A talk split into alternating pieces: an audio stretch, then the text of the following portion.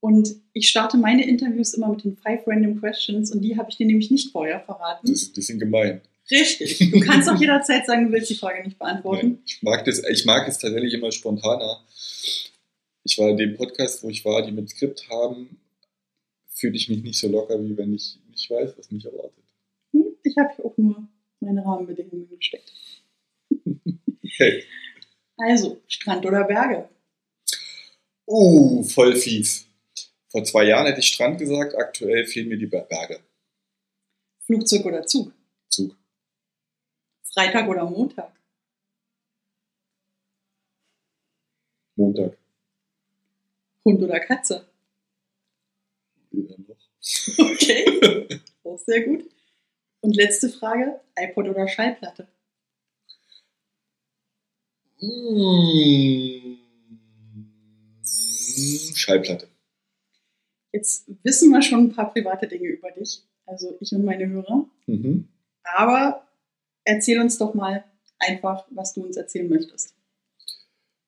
Eine klassische Vorstellungsrunde. Sozusagen. Oh, war ja, sowas bin ich aber schlecht. Also ich bin äh, Frank, 42 Jahre alt. Nein, Spaß beiseite. Also ich würde kurz vielleicht die ganz kurze Variante, wie wir, glaube ich, zueinander gefunden haben. Das auf jeden Fall. Ähm, die fängt damit an, dass ich versucht habe, vor zwei Jahren LinkedIn zu verstehen und tief abgetaucht bin und meine Erkenntnisse äh, versuche, so klar wie möglich auf der Plattform zu kommunizieren. Und ich glaube, darüber bist du auf mich aufmerksam geworden. Und ähm, ich glaube, es stand im Rahmen, dass man das Wissen mal irgendwie bei dir mit in einem Kundenprojekt mit ähm, implementieren konnte. Und über den Weg sind wir dazu gekommen, was du noch alles machst und dass du auf allen anderen Plattformen auch extrem gut vertreten bist und einen Podcast hast. Und haben wir das gleich dort? Nee, wir haben später erst festgestellt, dass wir aus der gleichen Stadt kommen, Richtig. nachdem wir uns schon äh, äh, auf allen sozialen Kanälen äh, gestalkt hatten und dann gesagt haben, okay, dann machen wir doch mal eine Podcast-Folge zusammen und nicht klassisch über Restream aufnehmen, wenn man schon in derselben Stadt ist. Richtig. Und das war vor drei Monaten, glaube ich. Richtig. Ja. Ja, liebe Zuhörer, es hat drei Monate gebraucht, dass wir einen Ort gefunden haben, wo wir nicht nur gut aufnehmen können, sondern am Ende auch gleich haben wir gesagt, wir machen ein Video draus. Ähm, das heißt, es läuft auch die Kamera für alle, die dies hören. Ähm, ich vermute, wir werden es auf YouTube auch zu sehen kriegen. Auf jeden Fall. Genau, und jetzt sitzen wir hier auf der Kremer Brücke, ganz charmant, in einem äh, doch etwas neu gemachten, aber auch rustikalen Ambiente und unterhalten uns gleich über Social Media auf LinkedIn, Instagram und alles, wo wir noch links und rechts abbiegen werden. Richtig. Ich muss ganz ehrlich sein, ich bin auf dich aufmerksam geworden, weil du so un unkonventionell bist und aus der Masse rausstichst. Und das ist für mich immer so ein Indikator, wo ich sage, das könnte ein spannender Podcast-Partner sein. Denn gerade wenn es ums Thema Social Media geht, das Allerweltsgelaber gibt es schon. Mache, Mhm. skaliere, tue das und das. Äh, Du musst sofort und hier und da. Ich verspreche dir fünf bis zehn Termine in der Woche, wenn du dich an meine Methode hältst. Richtig, genau. Ja. Und äh, nette Kaltakquise-Nachrichten, die mich täglich erreichen, die mir beibringen wollen, wie Social Media funktioniert.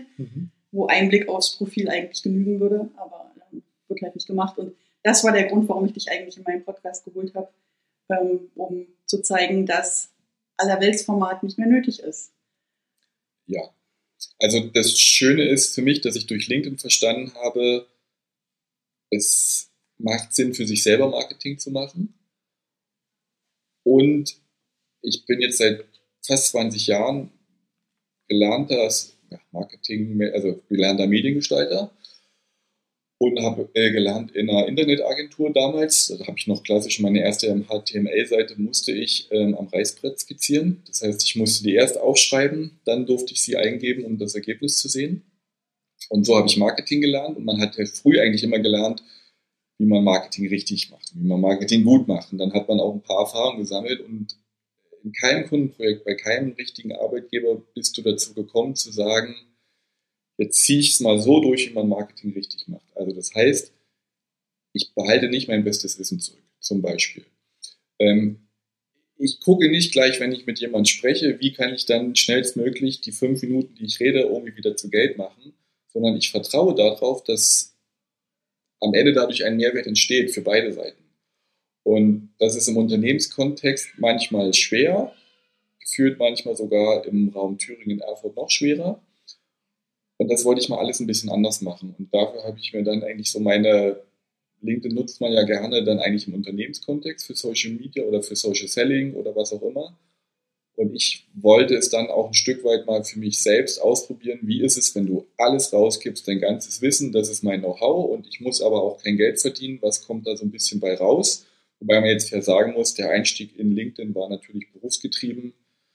Ähm, damals bei meinem alten Arbeitgeber sind uns die üblichen Kanäle weggebrochen und ich bin dem Ruf von Social Selling gefolgt. Ich bin auch, weiß ich nicht, dem einen oder anderen sicherlich auf den Leim gegangen und habe erstmal alles geglaubt, was man findet, wenn man sich noch nicht so intensiv mit auskennt.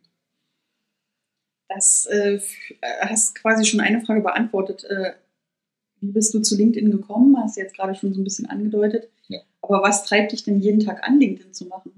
Was siehst du in der Plattform, was andere nicht hergeben? Äh, das ist ja eine ganz gemeine Frage. Die, also was sehe ich in der Plattform? Im Moment ist es tatsächlich die einzige Plattform, in der ich ähm, Content Creation im B2B-Kontext ausprobieren kann. Also sprich, ich kann die Kommunikation im Business-Kontext machen. Und ich fand Facebook immer ganz furchtbar. Ich war da vor Jahren angemeldet und finde aber trotz alledem dieses Social Media Spiel wichtig für mich als Marketer, möchte mich deshalb aber nicht auf Instagram oder Facebook tummeln. Und da weil ich immer das Gefühl habe, da brauche ich halt nicht über das, was meine Passion ist, nämlich über Marketing, über Kommunikation und äh, ich sag mal Markenpsychologie zu sprechen. Und auf LinkedIn ist das auf einmal total spannend und du kriegst eine Resonanz und du kriegst eine Rückmeldung. Und es ist halt dieses Feedback halt auch, was du bekommst. Und auch ein bisschen dieser kleine Dopaminkick, der dann natürlich mit einhergeht. Aber es ist nicht mein privates Ich, sondern es ist irgendwie mein, ja, mein Arbeitnehmer-Ich. Und das treibt mich ein bisschen an, dass ich Content ausprobieren kann, den ich am Ende auf Arbeit benutzen kann. Und es macht mir mein Arbeiten gerade jetzt bei Starke um so vieles leichter, weil ich nicht mehr verargumentieren muss, warum man mal sowas ausprobieren sollte, sondern weil man sieht, was es macht. Man sieht es an, an Zahlen, habe ich ja gesagt, spreche ich nicht so gerne drüber, aber eben auch an den, an den Endergebnissen. Ne? Ich glaube, Kunden. ja, also um das vielleicht für die Zuhörer auch nochmal klar zu machen, also ähm, mein Profil wirkt wie ein Social Selling Coach mhm. und darüber rede ich auch viel, wie man äh, am Ende auf LinkedIn Geld verdienen kann. Ich selber coache aber nicht, außer unsere Mitarbeiter bei Starke. Starke ist ein IT-Dienstleister, das heißt, sie machen auch was ganz, ganz anderes. Ähm, und dort mache ich ganz viel mehr als Social Selling. Dort ist sozusagen Marketing, Sales Funnels aufbauen, ähm, und anderen Abteilungen irgendwie helfen in der Kommunikation. Das ist da so mein, mein Hauptaufgabengebiet. Das matcht aber ganz gut. Du hast gerade schon B2B angedeutet. Denkst du denn, dass da ein signifikanter Unterschied zu anderen Plattformen liegt? Also, dass es auf LinkedIn den Privatmenschen nicht so sehr gibt wie auf anderen Plattformen? Ja. Äh, äh, also ich muss ja ehrlich gestehen, ich kenne die anderen Plattformen nicht mehr so. Das mhm. ist ja das Spannende für mich auch heute, dass ich den einen oder anderen Einblick auch nochmal bei Instagram gewinne. Ähm, ich, wenn ich jetzt drüber nachdenke, würde ich fast sagen, nein, weil es ist immer die Art, ich kann mich inszenieren. Und ich glaube auch eine Person, die sich zwar privat inszeniert auf Instagram, weil sie als Influencerin wahrgenommen wird oder als Influencer wahrgenommen werden will, ist deshalb trotzdem nicht diese Privatperson. Und so ähnlich funktioniert das auch auf LinkedIn. Ähm, am Ende ist es zumindest, wenn ich anfange, Videos zu machen, eine Form der Authentizität. Das heißt, wie ich spreche, wie ich rede, du hast halt auch ein bisschen von diesem Style auch gesprochen, ähm, mhm. wie ich so davor auftrete. Ähm, Menschen nehmen wahr, ob das der echte Mensch ist oder nicht. Und das sind Dinge, die kann man später, wenn man sich echt kennenlernt, auch entweder bestätigt bekommen oder halt nicht. Aber ähm, ich glaube schon, wer genauer hinguckt, sieht relativ schnell, ob jemand, ich sage jetzt mal, eine Businessperson spielt, die er nicht wirklich ist, oder ob er schon der Mensch ist anhand der Worte, die er wählt, anhand der Gestiken, die er ähm, hat. Man sieht bei meinen Videos ja, glaube ich, auch, dass mhm. ich sehr viel mit Händen arbeite. Und es gibt Leute, für die das anziehend ist und es gibt Leute, für die das abstoßend ist. Und das Prinzip gibt es auf jeder Plattform aus meiner Sicht. Also wenn ich da jetzt aus der Instagram-Bubble spreche, mhm. ist es so, dass man ganz stark unterscheiden muss, inszeniere ich mich als Unternehmen oder will ich Influencer werden. Ähm, dieses Influencer-Thema finde ich durchaus schwierig, denn das ist ein kurzzeitiges Erlebnis. Es gibt kaum Influencer, die lange überdauern. Ähm, man kann auf LinkedIn, glaube ich, gut zum Influencer werden, ohne dass man dieses Influencer-Leben lebt. Ich glaube, an der Stelle ist es ganz, also die Frage wäre nämlich für mich, wie definierst du Influencer im Kontext ähm, Instagram? Für mich ist ein Influencer auf Instagram jemand, der rein von Markenkooperationen und Zusammenarbeiten seinen Lebensunterhalt finanziert. Also der keiner, ich will nicht sagen, keiner geregelten Arbeit nachgeht, weil das ist dann der Arbeitsinhalt. Aber für Unternehmen bedeutet Instagram immer, ich mache Content Creation und ich bediene gleichzeitig noch meine Kunden. Mhm. In Form von Produkten, in Form von 1 zu 1 Coaching, Mentoring was auch immer, Workshops, wie auch immer das äh, Geschäftsmodell aussieht. Mhm. Aber ich habe die Content Creation als einen Arbeitsbereich in meinem Unternehmen und muss zeitgleich, möchte zeitgleich immer noch mit Kunden arbeiten. Das ist kein Influencer-Dasein. Mhm. Und ein Influencer macht seine Inhalte für den Kunden, mit dem er zusammenarbeitet. Und das ist schon sein ganzes Tagewerk.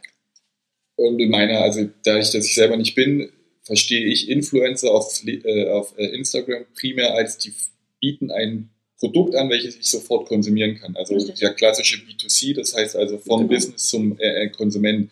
Und das gibt es tatsächlich auf LinkedIn nicht. Okay. Oder noch nicht. Ähm, ich weiß nicht, wie sich das entwickeln wird, aber ähm, primär inszenieren sich Marken mit Konsumerprodukte eher, weil sie dort eventuell doch Talente suchen. Oder aber strategische Partnerschaften aufbauen. Was es bisher nicht gibt, ist will nicht sagen, gibt es gar nicht, aber das spielt keine große Rolle, das direkte Produkt bewerben.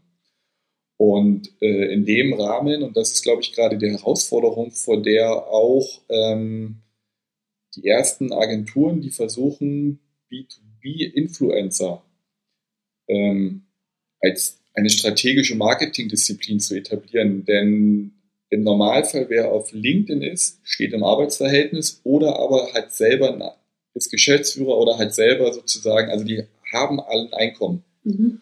Und die geben ihren Ruf jetzt nicht per se einfach nur für 1000 Euro für Produkt X her, sondern es muss irgendwie zu ihnen passen. So ist der aktuelle Stand. Und das ist, glaube ich, der Unterschied, dass ich dort als Influencer keine Produktbewerbung mache, sondern im besten Fall Expertenstatus versuche an jemand anderes mit abzugeben. Oder wie man es auch in einigen Fällen sieht, dass da ein Produkt irgendwo eine Rolle spielt, was absolut zur Persönlichkeit des Unternehmens passt. Stichwort Kaffee. Das habe ich jetzt schon ein paar Mal gesehen. Ja, das stimmt. Das ist, weil es am Ende aber auch dann trotzdem als B2B-Produkt ist, weil es die Firma nämlich kauft und nicht der Endkonsument. Genau, ja, das genau. stimmt. Oder aber, ähm, ich glaube, über die Celine Flores habe ich das jetzt mehrfach gesehen, ähm, die bewirbt Software oder auch Coachings, die sie selber, glaube ich, bei sich einsetzt. Mhm. Ja, sowas genau. Genau, das sind so die, die Sachen, die am Ende trotzdem für Unternehmer sind, aber nicht für den Endkonsumenten. Ich habe das jetzt für die Zukunft auch geplant. Also ich habe einen Affiliate-Vertrag mhm. ähm, für, für eine Software, die ich auch nutze und die kann ich aber meinen Kunden nur weitergeben, wenn ich sie auch namentlich nenne, weil alles andere wäre außerhalb des Vertrages. Ah, okay. Und ähm, ich habe da nicht irgendwie den, den Bezug dazu, dass ich jetzt sage, es geht in diese Influencer-Richtung, weil es ist ja wirklich, ähm, ich kann meinem Konsumenten nicht sagen oder nicht meinem, meinem Kunden nicht sagen, dass das von mir ist. Ich muss es sagen. Also kann ich es auch in Postings erwähnen. Ja. Das macht ja Sinn. Das heißt aber, das Spannende ist, du bist eine Unternehmerin in der Stelle. Mhm benutzt dieses Tool wahrscheinlich mhm. sehr regelmäßig. Täglich. Täglich. Und das ist attraktiv für theoretisch einen, ich sag mal, Influencer-Konsumenten, wie aber auch für einen Unternehmer, Unternehmerin. Definitiv. Und da fängt sich das für mich jetzt an, tatsächlich das erste Mal zu vermischen, dass man es nicht mehr sagen kann, es ist B2B, es ist B2C. Ich weiß, dann gibt es gerade dieses Direct-to-Consumer, ist es auch nicht. Mhm. Und das finde ich gerade das Spannende, aber dass anscheinend dieses Kreieren von Content Märkte vermischt. Richtig. Und je nachdem, wer die Inhalte dann sieht, also wenn die Folge jetzt online geht, gibt es wahrscheinlich schon eine Folge zu genau diesem Produkt. Ähm, Spannend. Ja. Äh, für liebe Zuschauer, ich weiß das Produkt auch noch nicht. Können deshalb, wir ja nachher noch drüber reden.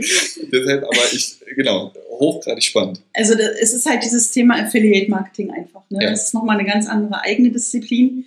Aber was es halt so spannend macht, ist einfach, dass es mir selber nochmal eine ganz neue, eine neue Sicht auf die Dinge eröffnet hat, mhm. dieses Produkt zu benutzen. Mhm. Und das ist was, was ich halt gerne weitergeben wollte. Und ich bin ganz ehrlich, bin nicht angefragt worden, ob ich das machen will, sondern ich habe darum gebeten, dass ich das machen kann.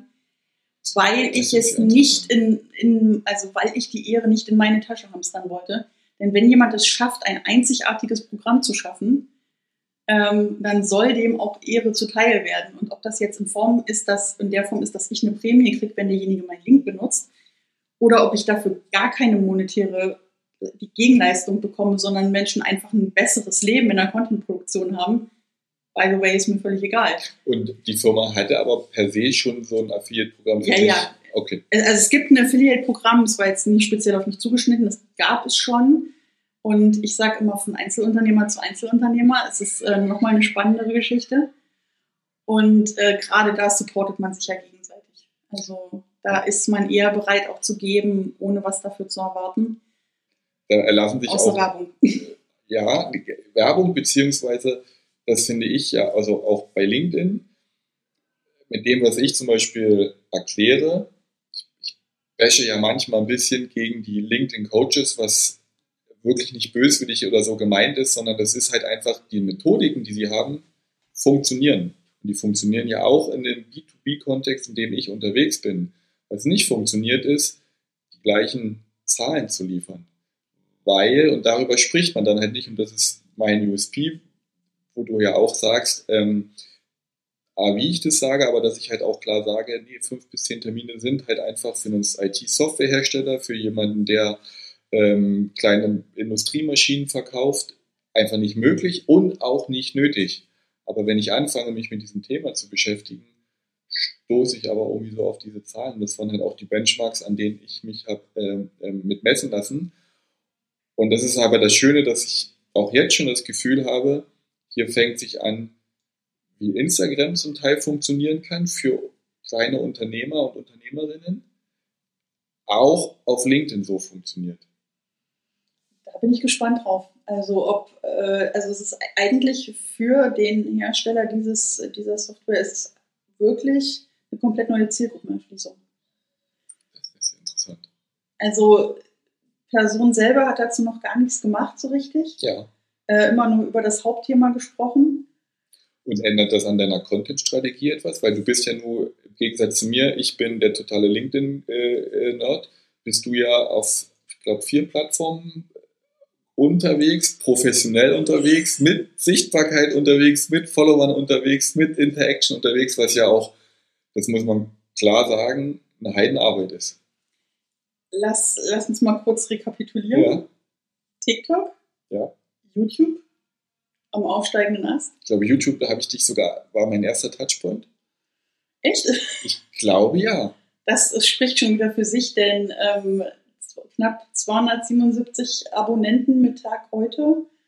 Ähm, und trotzdem habe ich darüber schon Kunden generiert. Ich glaube, das äh, ist auch ein ich glaube, das spannender ist Bereich. Ähm, bei allem, was wir jetzt gleich mal einkippen sollten, egal auf welcher Plattform, brauchst nicht viele Follower, du brauchst nicht genau. eine Heidenreichweite, genau. um am Ende Business klingt. Es kommt halt immer darauf an, mein Business ist ja tatsächlich nicht was zu verkaufen, sondern ähm, ich sag mal, Entscheider auf mein Produkt aufmerksam zu machen, auf den Service, den wir haben. In deinem Kontext ist es tatsächlich Geschäft zu generieren, aber man braucht nicht viel, man muss es nur richtig machen. Richtig, man braucht nicht viel, man muss es richtig machen und spätestens, wenn man dann mal die ersten fremden Menschen in einem Online-Meeting, in einem, nicht in einem Webinar, in so einem richtigen Zoom-Meeting hat, die sagen, Moment, bist du nicht die von LinkedIn? Und du denkst dir so, Moment, wie viel, wie viel Follower hatte ich gerade noch? Also ich habe ja jetzt gerade diese magische 500er Grenze überschritten und ich war an dem Tag so stell mich bitte in eine Ecke, ich weiß nicht, was jetzt passiert. Ja. Am Ende hat sich gar nichts geändert, das ist wieder 30. Geburtstag. es ändert sich im Grunde erstmal gar nicht so viel, außer dass ich jetzt auch Anfragen bekomme. Also jetzt wollen Leute mit mir connecten. Es ist, ich kann mich selber, also es ist wirklich bei mir nicht lange her. Und tatsächlich, es gibt, waren magische Schwellen, also mit 500 ändert sich etwas, das nicht sofort, aber du merkst das. Und ich glaube, das liegt ein bisschen daran an der Art, wie LinkedIn es darstellt. Mhm. Ähm, ab 500 steht da halt nur noch größer X und dann ist es dem anderen überlassen und tatsächlich, dass es Follower sind nicht wichtig, aber Follower haben eine psychologische Wirkung. Das darf man da an der Stelle nicht verwechseln. Richtig. Und für den ersten Eindruck ist es nicht verkehrt, wenn es da ist, aber im zweiten Eindruck und Interaktion ohne hochwertigen Content ist es bei LinkedIn auf jeden Fall sinnlos, wie viele Follower du hast. Wobei ich aber ehrlich sagen muss, dass es jetzt auch schon eine kleine Veränderung gab. Wir haben ja darüber gesprochen im Vorfeld äh, mit der Interaktion. Mhm. Ich sehe jetzt trotzdem, dass Menschen allein von der Zahl der Follower ausgehend eher interagieren mit dem Content. Ich finde das tatsächlich, ich bin ganz ehrlich, ich finde es abartig. Ein Stück weit, weil ähm, ich auch einige in meiner Kontaktliste auf LinkedIn habe, die guten Content machen, aber einfach noch nicht diesen Clip verstanden haben. Ich schicke Anfragen raus. Ich kann diese 500 relativ schnell erreichen, wenn ich einfach Arsch in der Hose habe und sage so, jetzt schicke ich Anfragen raus, Anfragen raus, Anfragen raus. Es muss natürlich Sinn machen. Es müssen Leute sein, die in meinem Thema entweder unterwegs sind oder die meinem eigenen Netzwerk irgendeinen Mehrwert bieten mit ihrem Content. Ähm, also es ist nicht sinnloses Rausballern gewesen, das habe ich nie gemacht. Aber ich habe zum Beispiel auch Möglichkeiten genutzt, auf so vielen Events wie möglich dabei zu sein. Und da hat mir natürlich die Pandemie in die Hände gespielt, weil alles online war. Ja, und man hat halt einfach auch mal auf einen Schlag irgendwie 40 neue Menschen kennengelernt. Also wirklich kennengelernt in wechselnden Breakout Rooms. Und spätestens, wenn du dann sagst, wir haben in einem Breakout Room zusammengesessen, wir haben über teilweise empfindliche Themen gesprochen, ähm, dann äh, lohnt sich das Vernetzen ja auf jeden Fall und dann ist es ja auch echt. Spannend. Sofort weiß ich, dass ich sage, ja, es ist so, dass die Anzahl der Follower uns Menschen zu gewissen Dingen verleitet unterschwellig. Mhm. Ähm, dass 500 Follower tatsächlich in fünf Wochen mit einer sehr straighten Strategie machbar sind und man deshalb nicht als Salesforsten rumkommen muss. Jetzt aber mal gegenteilig meine Frage. Ich bin ja kein Instagrammer, aber anhand des Vorgespräches, was hier auch noch, war gerade auch noch mal jemand da, ihr habt euch äh, viel über Instagram unterhalten und ich dachte mir, okay, muss ich vielleicht auch doch noch mal mit Instagram mich auseinandersetzen. Wie ist es denn bei Instagram? Spielt die Anzahl der Follower dort eine Rolle äh, für die Reichweite? Gibt es dort auch so eine Art magische Zahl, die man haben sollte? Wenn man, ich sag mal, Content auf dieser Plattform erzeugt und auch Interaktion haben will?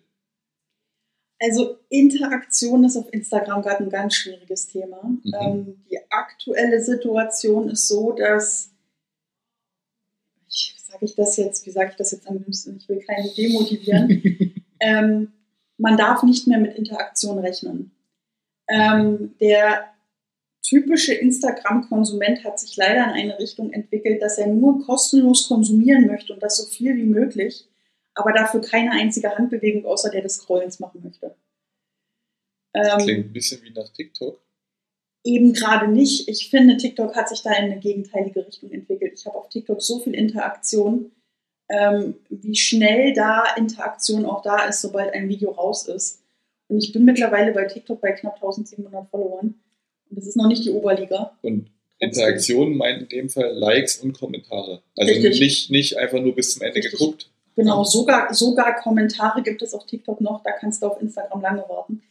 Ähm, weil, also die Katze beißt sich auf Instagram immer wieder in den Schwanz. Und ich finde diese Entwicklung echt denk, denkbar traurig, weshalb ich mittlerweile auch echt sage, ich habe mich auch in eine andere Richtung entwickelt. Ähm, es gibt Unternehmen, für die passt Instagram. Und in meinem auf meinem Social Media Account habe ich äh, 77 Follower und auch Kunden generiert. Also das ist äh, völlig machbar. Aber in meiner anderen Bubble, dem Bullet Journal, beißt sich die Katze wirklich in den Schwanz. Aber das ist eine ganz, ganz lange Geschichte, die gibt es auch in einer Folge von mir. Das heißt aber, also Instagram ist per se mehr oder weniger nur noch eine, ich produziere Content und lasse ihn konsumieren, aber dem reinen Netzwerkgedanken, wie mhm. ich das von LinkedIn auch kenne und sage, dort gibt es in den Kommentaren wie auch in den Chats einen großen Austausch. Mhm. Okay. Also da gibt es noch Einzelne, die genau dieses Erfolgserlebnis nach wie vor haben. Mhm. Und das sind aber die, wo schon 5000 Menschen ein Like drunter gesetzt haben. Die mhm. einfach nur aufgrund eines Namens Likes generieren. Also es wäre so auf LinkedIn, wie wenn du irgendwie irgendwas über das Liebesleben der Hamster posten würdest und jeder einfach nur deshalb liken würde, weil du frank bist. Mhm. So ungefähr läuft es auf Instagram gerade. Und es ist aber auch gar nicht relevant, was man für eine Interaktion hat. Ähm, ein ganz krasses Beispiel, was ich dafür habe, ich habe ja auf meinem Instagram-Hauptaccount knapp 1300 Follower, mhm. habe vor einigen Wochen ein Reel gepostet, das 13.300 Klicks hatte. Also das, Klicks heißt in dem Moment, dass man da klickt, um das äh, anzuschauen. Also okay. Ansichten. Äh, und ich glaube 70 Likes. So. Ja. Hab jetzt die Zahlen nicht genau auf dem Schirm. Und ich meine, wenn man das vergleicht, das ist ja verschwindend gering. Ja. Aber ich bin dadurch einfach im Kopf der Menschen. Gesehen haben es genug. Und wenn sie wieder Content von mir sehen, erinnern sie sich wieder. Also es ist einfach, Instagram zielt nur noch darauf ab, Touchpoints zu generieren. Dich bei den Leuten im Kopf einzubrennen. Und die interagieren halt einfach nicht mehr. Das heißt ja aber am Ende für mich in der Strategie muss ich tatsächlich in dem, also muss der Content wirklich hoch, gute Qualität haben und darf wahrscheinlich kein nischiges, also kein nischiger Content sein. Doch, je nischiger, umso besser. Ah, okay. Oder Themenrelevanz spielt auch hier wieder eine große Rolle. Wenn du zum Beispiel in so Themen wie vegane Ernährung, mentale Gesundheit, Achtsamkeit unterwegs bist, dann hast du relativ hohe Wahrscheinlichkeit, dass du auch gut ausgespielt wirst. Was für mich ja auch keine Nischenthemen wären das ist noch, nischig, noch nicht nischig genug formuliert, je nachdem, wie es halt aufbereitet ist. Also jetzt mal ganz aus dem Nähkästchen geplaudert, in diesem Reel ging es darum, dass ich meine Therapie, also eine Seite aus meinem Notizbuch, meinem Bullet Journal über meine Therapie geteilt habe. Mhm. Und das ist ein hochgradig sensibles Thema. Ja. Und Menschen honorieren es einfach, dass man gerade über solche Tabuthemen spricht. Mhm.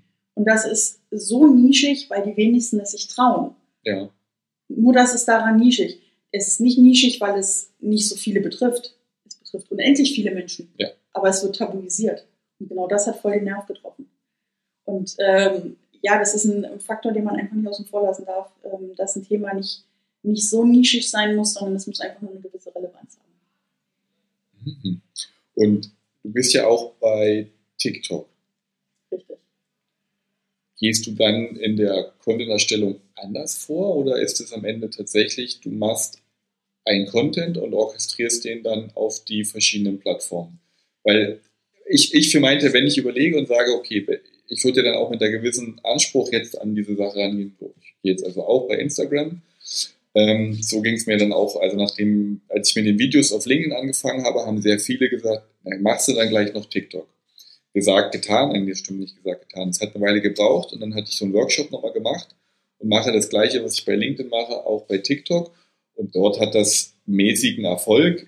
Ich meinte, sage, dann ist es halt so. Dann schaffst du da kaum mehr als 500, 600 Views, weil es auf LinkedIn für mich per se funktioniert. Heißt für mich aber, ich baue einen Content und orchestriere den, funktioniert nicht, weil offenbar bei LinkedIn liegt es auch an meiner Größe und meiner Art, wie ich meine Community mit aufgebaut habe, weil ich mit der außerhalb des Contents extrem im Austausch bin. Das mache ich bei TikTok nicht, weil alle gesagt haben, bei TikTok reicht dein Content. Und ich mir jetzt die Frage stelle, haben sie sich doch geirrt oder ist der Content einfach so schlecht und scheiße, dass es tatsächlich für TikTok anderen Content braucht? Nee, ähm, was auf TikTok ein absoluter Reichweitenbooster ist, und ähm, ich glaube, das ist auch kein Geheimnis, wenn man sich mal Zahlen anguckt von anderen, ja. ähm, ist auf Kommentare zu antworten mit einem Video. Ich habe das mehrfach schon auch gesehen und gehört und ich dachte mir, okay, jetzt musst du erstmal Kommentare so hinkriegen. Aber das ist tatsächlich ein, ein Trick. Das ist ein, ein Trick, ja. Und dann das Thema Untertitel. Ähm, man hat lange gedacht, dass, also ich, wenn, wenn das jetzt hier Kollegen hören, es gibt unterschiedliche Ansichten. Wie immer, also ich, ähm, ich habe es im, im Algorithmus tatsächlich ausgetestet. Es gibt ja diese wunderbaren Apps, die Untertitel erstellen. Ja. Dafür hasst TikTok dich. TikTok hat ja eine eigene Untertitelfunktion. Ja, ja. Richtig. Also ich weiß. Ich glaube, du hast einen Fehler gefunden. Nee, aber ich will nicht sagen Fehler. Ähm, für mich, mein ästhetischer Anspruch sagt und mein Effizienzanspruch sagt, das kriege ich auf der App selber nicht hin. Das ist mir zu spielig und zu nervig. Ich, deshalb will ich es am, also ich mache alles am Desktop, fertig Mhm. Mhm. und drücke das Knöpfchen zum Hochladen. Das nervt mich ja schon, dass ich das irgendwie, also gefühlt auf dem Desktop klappt das auch, nur jeder zweite Upload. Und deshalb gehe ich schon über die App, wenn ich jetzt auch noch höre, ich muss dann die. Der Okay. TikTok-Algorithmus weiß leider, wo der Content erstellt wurde. Und es ist eine, eigentlich eine äh, Mobile-Only-App. Dass es eine Desktop-Variante davon gibt, das hat man, soweit ich das mal in einem Briefing richtig, richtig verstanden habe, daraus gezogen, dass es ja Unternehmer gibt, die TikTok immer mehr für sich erschließen. Ja. Dann müsste man aber auch sagen, der Algorithmus berücksichtigt das halt auch. Und das ist eine Krux, die viele nicht kennen oder die viele nicht sehen. Hast du am Desktop, also mit deiner Handykamera bestenfalls erstellt, Ja. dann nochmal über Caption, CapCut, wie sie heißen, drüber gezogen und dann ähm, über den Desktop hochgeladen, ab in die Versenkung. Nee, aber Desktop nicht. Ich mache alles am Desktop fertig, spiele es auf mein Handy, Ja, okay. Ja. lade es übers Also, Handy hoch. Ja, aber wie gesagt, ähm, TikTok ist eine App, die wirklich mobile-only und die möchten gerne, dass ihre Funktionen auch genutzt werden, um Videos im Algorithmus zu berücksichtigen. Das heißt, ein Test für mich wäre zu sagen, ich nehme dieses Video ohne die Untertitel, lade es hoch und spiele die Untertitel bei dieser Upload-Funktion ein. Richtig. Heiliger Bimbam. Ich Okay. habe hab die letzten Wochen tatsächlich mal Reichweite geopfert Mhm. und habe ähm, Content gemacht mit Caption-Untertiteln. Mhm. Ich habe teilweise Videos, die 28 Views haben. Und wenn man das dann in der Gesamtheit berücksichtigt, also auch mal solche Tests laufen lässt wie gleiches Video, gleiche Zeit, nur Ja. die Untertitel unterscheiden sich, Dann ist es, ist es sehr eindeutig und dann kann man das auch sagen. Oder wenn man einfach mal Phasen macht, äh, in denen man es unterschiedlich macht, wenn man schon eine gewisse Sichtbarkeit hat, dann geht das. Ähm, und wie gesagt, ich, ich opfere für solche Dinge immer gerne meinen Account, weil ich äh, auf TikTok einfach meine Spielwiese gefunden habe, wo ich Kommt mir bekannt vor. mich als, als Mensch, aber nicht als Madeleine privat, sondern als, als Figur, also als Internetfigur einfach inszeniert habe Mhm. und über alles spreche, was mich beschäftigt.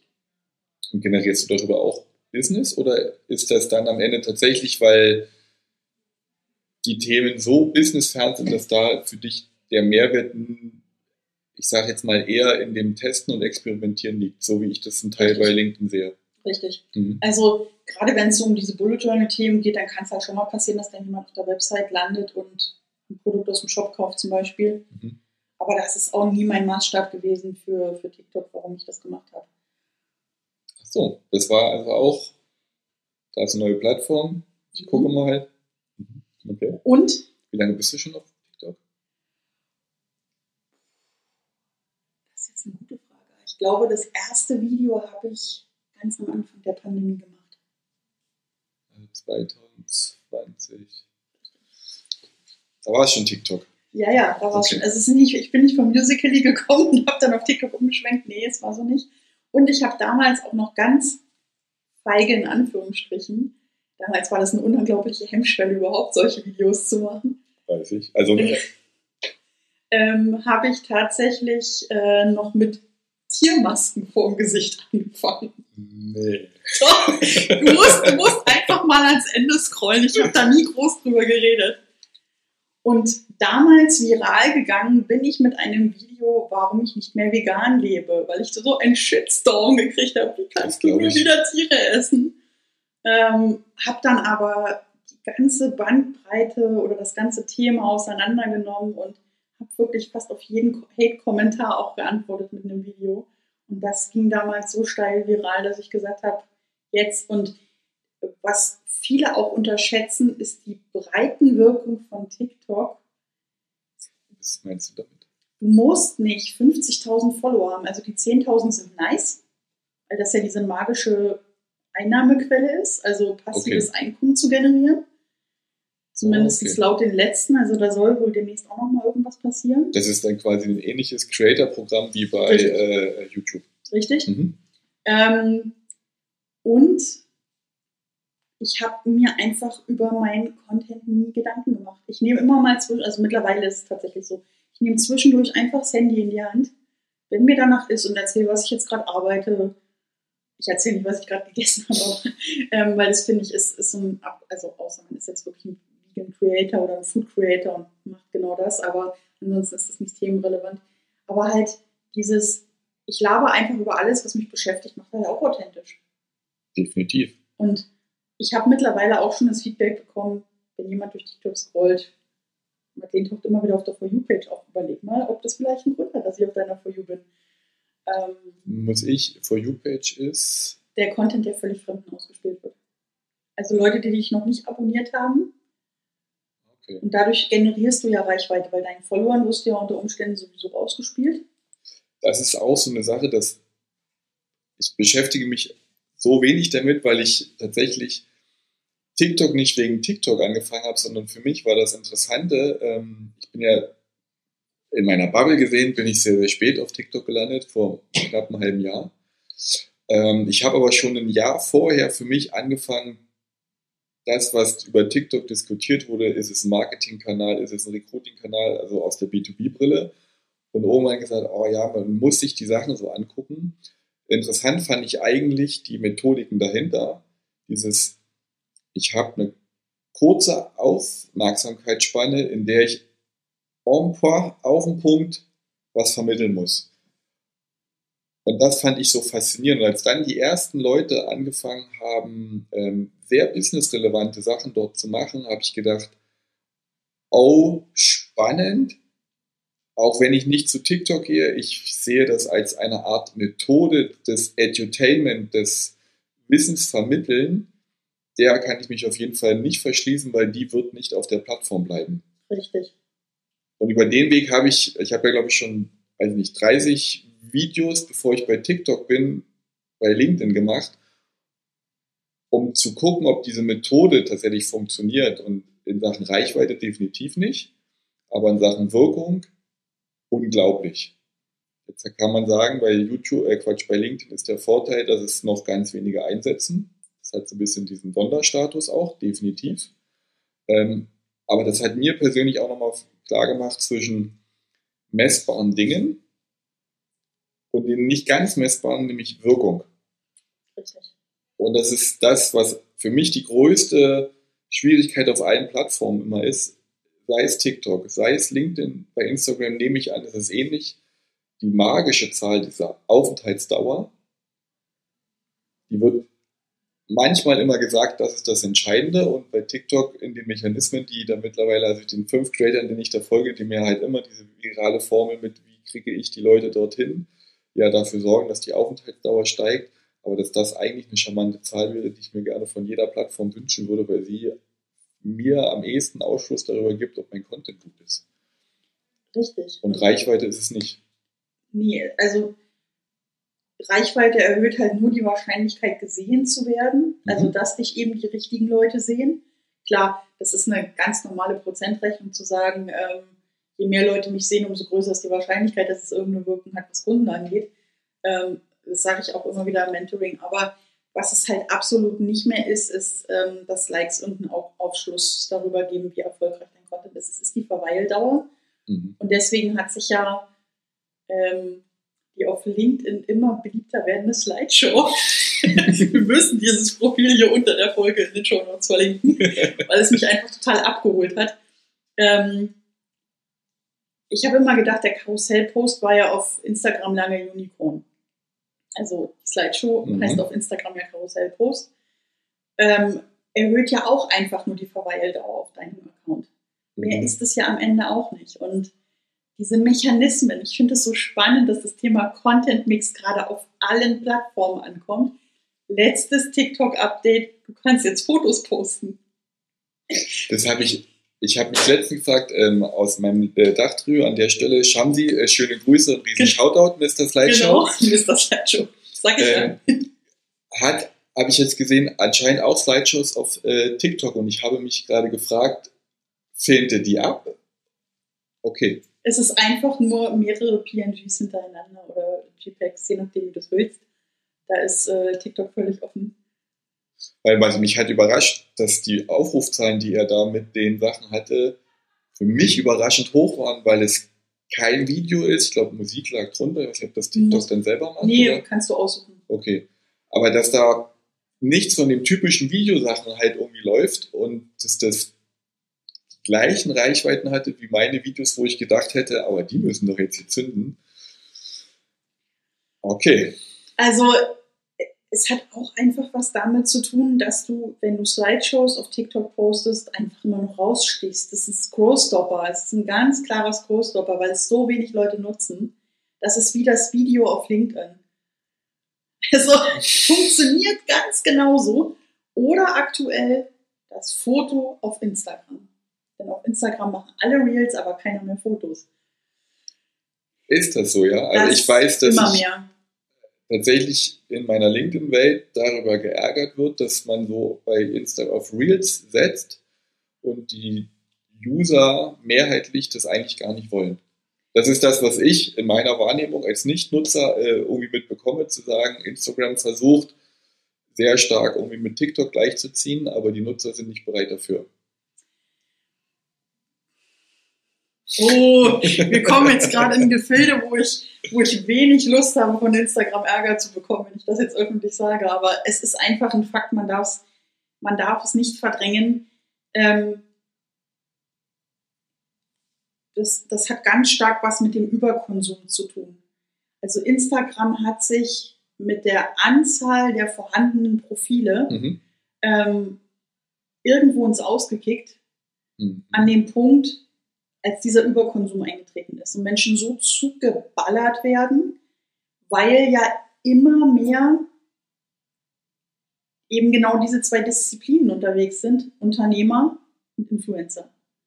Und Mhm. noch nicht im Kopf angekommen ist, also das ist, das ist jetzt eine ganz persönliche Erfahrung. Ich bin ja aus dem, nicht aus dem Kalten raus auf Instagram gestartet als Unternehmer, sondern aus dem Privaten raus. Wie wahrscheinlich viele zumindest von den Richtig. Influencern.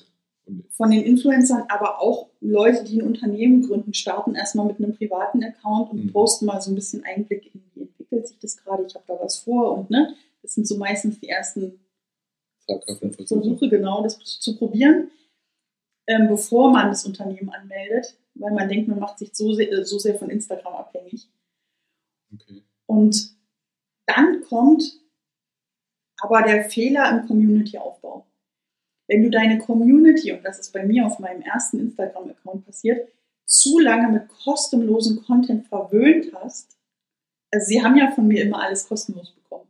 Ich habe über das Bullet Journal ausnahmslos ohne irgendeinen Produktanspruch gesprochen.